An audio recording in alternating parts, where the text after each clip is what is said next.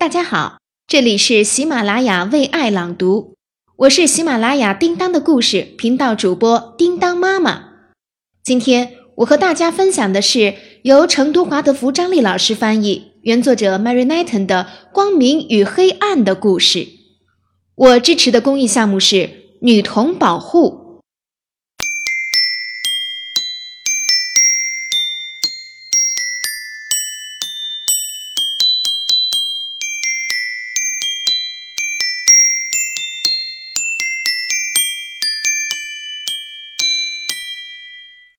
宝贝，今天我们来讲一个关于光明和黑暗的故事。很久很久以前，在一个小村庄里，住着一个年老的掌灯人。每天，他都会清洁和擦拭他的灯笼，让那灯火保持明亮。他仔细的照顾着灯火。让那火焰燃烧的又高又旺。村里无论谁需要点亮他们的灯笼，他们总是到掌灯人那里得到新的灯火。可是，掌灯人慢慢变老了，对他来说，要保持灯火的明亮就变得越来越困难了。他努力找来新的掌灯人，可那些年轻人却都不能持久的做好这个工作，因为他们不想整夜坐在那里照顾这个灯火。他们更想去跳舞、聚会、吃喝玩乐。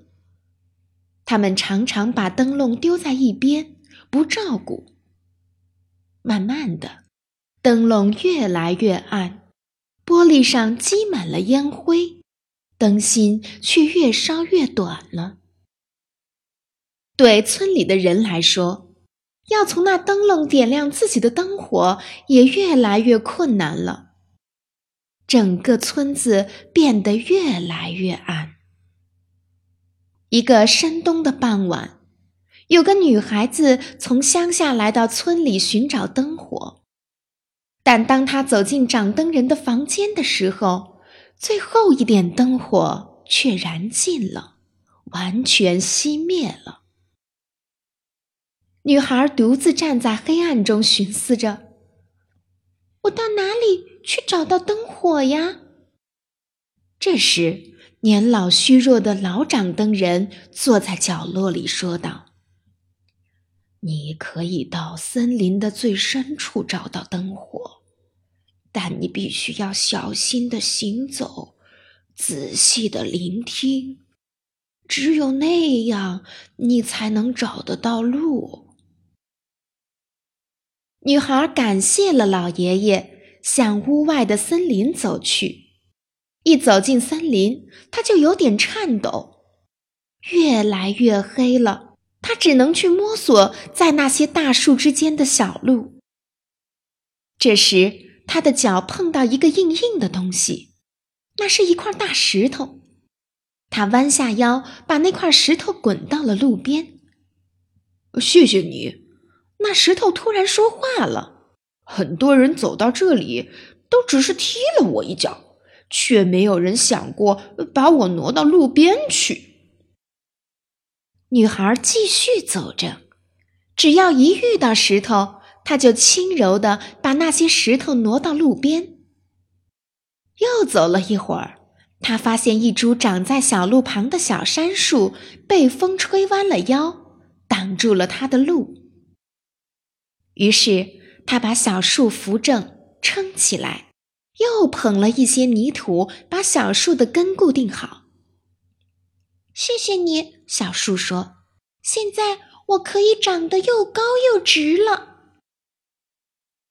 女孩又向前走，突然，她听到一些呜咽声从脚下传来。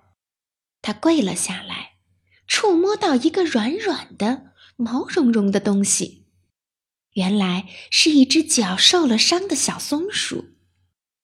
她细心的用一块布把小松鼠的腿包扎好。谢谢你的好心，小松鼠说。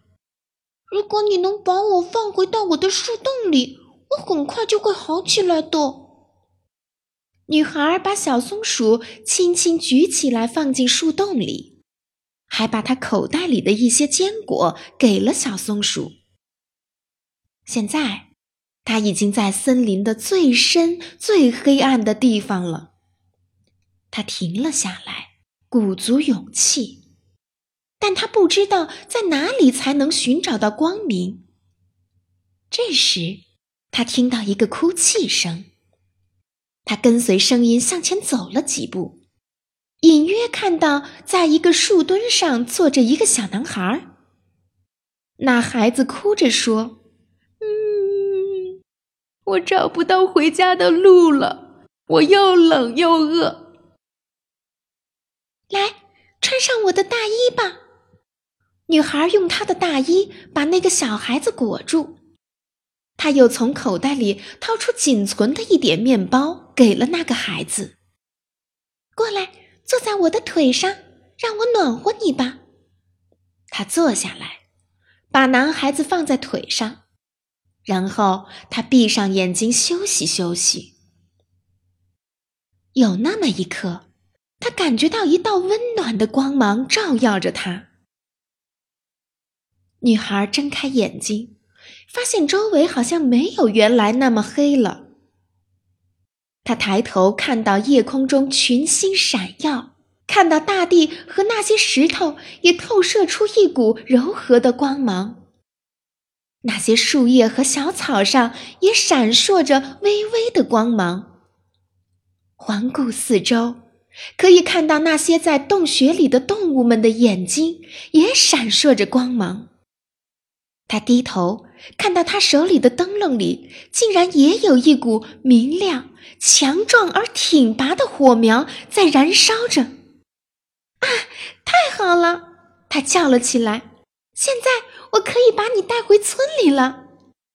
他牵着小男孩的手，周围的小路清清楚楚在眼前，因为他的灯笼把一切都照得很亮很远。很快，他们回到了村子。他帮助那个男孩找到家，因为重新见到儿子，男孩的父母欣喜无比。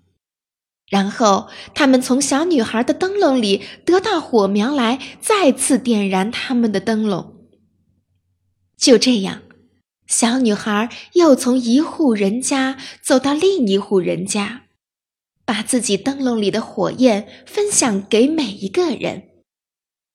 很快，整个村子又重新明亮了起来。后来呀。这个小女孩就成了新的掌灯人。